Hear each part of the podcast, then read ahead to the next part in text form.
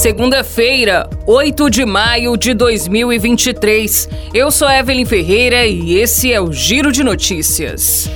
Durante o pronunciamento em cadeia nacional de rádio e televisão na noite deste domingo, a ministra da Saúde, Nízia Trindade, comentou a declaração da Organização Mundial da Saúde, que decretou o fim da emergência de saúde pública de importância internacional em relação à Covid-19. Apesar da boa notícia, Nízia ressaltou que a Covid-19 ainda não acabou e que a vacinação continua fundamental para toda a população brasileira brasileira. Segundo Nízia Trindade, o momento indica uma transição do modo de emergência para um enfrentamento continuado, como parte da prevenção e controle de doenças infecciosas. Na ocasião, a ministra da Saúde também criticou a gestão do ex-presidente Jair Bolsonaro na conduta da pandemia. Após mais de três anos, a OMS declarou que a Covid-19 não configura mais emergência em saúde pública de importância internacional.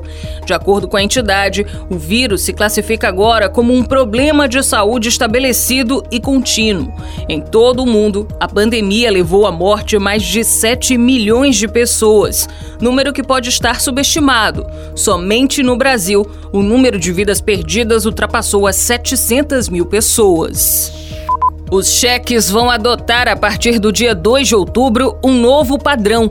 A medida anunciada pelo Banco Central pretende modernizar e dar mais segurança ao uso deste instrumento de pagamento. Segundo a autoridade monetária, as mudanças vão dificultar a falsificação de cheques. A principal mudança é a transferência de regulação do modelo padrão dos cheques para as instituições financeiras. Até então, cabia ao Banco Central fazer essa regulação que define as características do modelo adotado. Os ajustes terão de ser comunicados ao Banco Central 30 dias antes de serem implementados. A expectativa, no entanto, é de que não ocorram mudanças significativas, uma vez que isso representaria custos elevados de adaptação. Outra novidade é a possibilidade de uso do nome social nas folhas do talão de cheque, a exemplo do que já é feito no Pix. Para tanto, basta o usuário entrar em contato com seu banco. Apesar de os cheques serem cada vez menos utilizados, o Banco Central registrou movimentação de 667 bilhões de reais pela modalidade em 2021 e 666 bilhões em 2022. O Supremo Tribunal Federal formou maioria a favor do recebimento das denúncias contra 250 pessoas envolvidas nos atos golpistas de 8 de janeiro em Brasília, quando as sedes dos três poderes foram depredadas por vândalos. Com isso, o total de réus sobe para 550.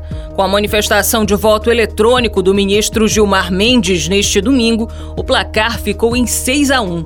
Ele acompanhou o voto do relator dos processos, ministro Alexandre de Moraes, para tornar réus os denunciados. Seguiram também o voto do relator, aceitando todas as acusações, o ministro os ministros Dias Toffoli, Carmen Lúcia, Edson Fachin e Rosa Weber. O único voto contrário foi o de André Mendonça, que rejeitou a denúncia contra 200 pessoas, mas votou pela aceitação contra outras 50. Mendonça não incluiu os acusados que foram presos em um dia após o ocorrido, quando estavam acampados no quartel-general do Exército.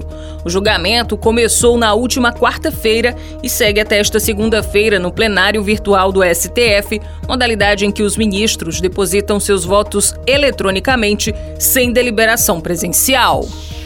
O Giro de Notícias tem produção de Igor Silveira, na sonoplastia André do Vale. Essas e outras notícias você confere no gcmais.com.br.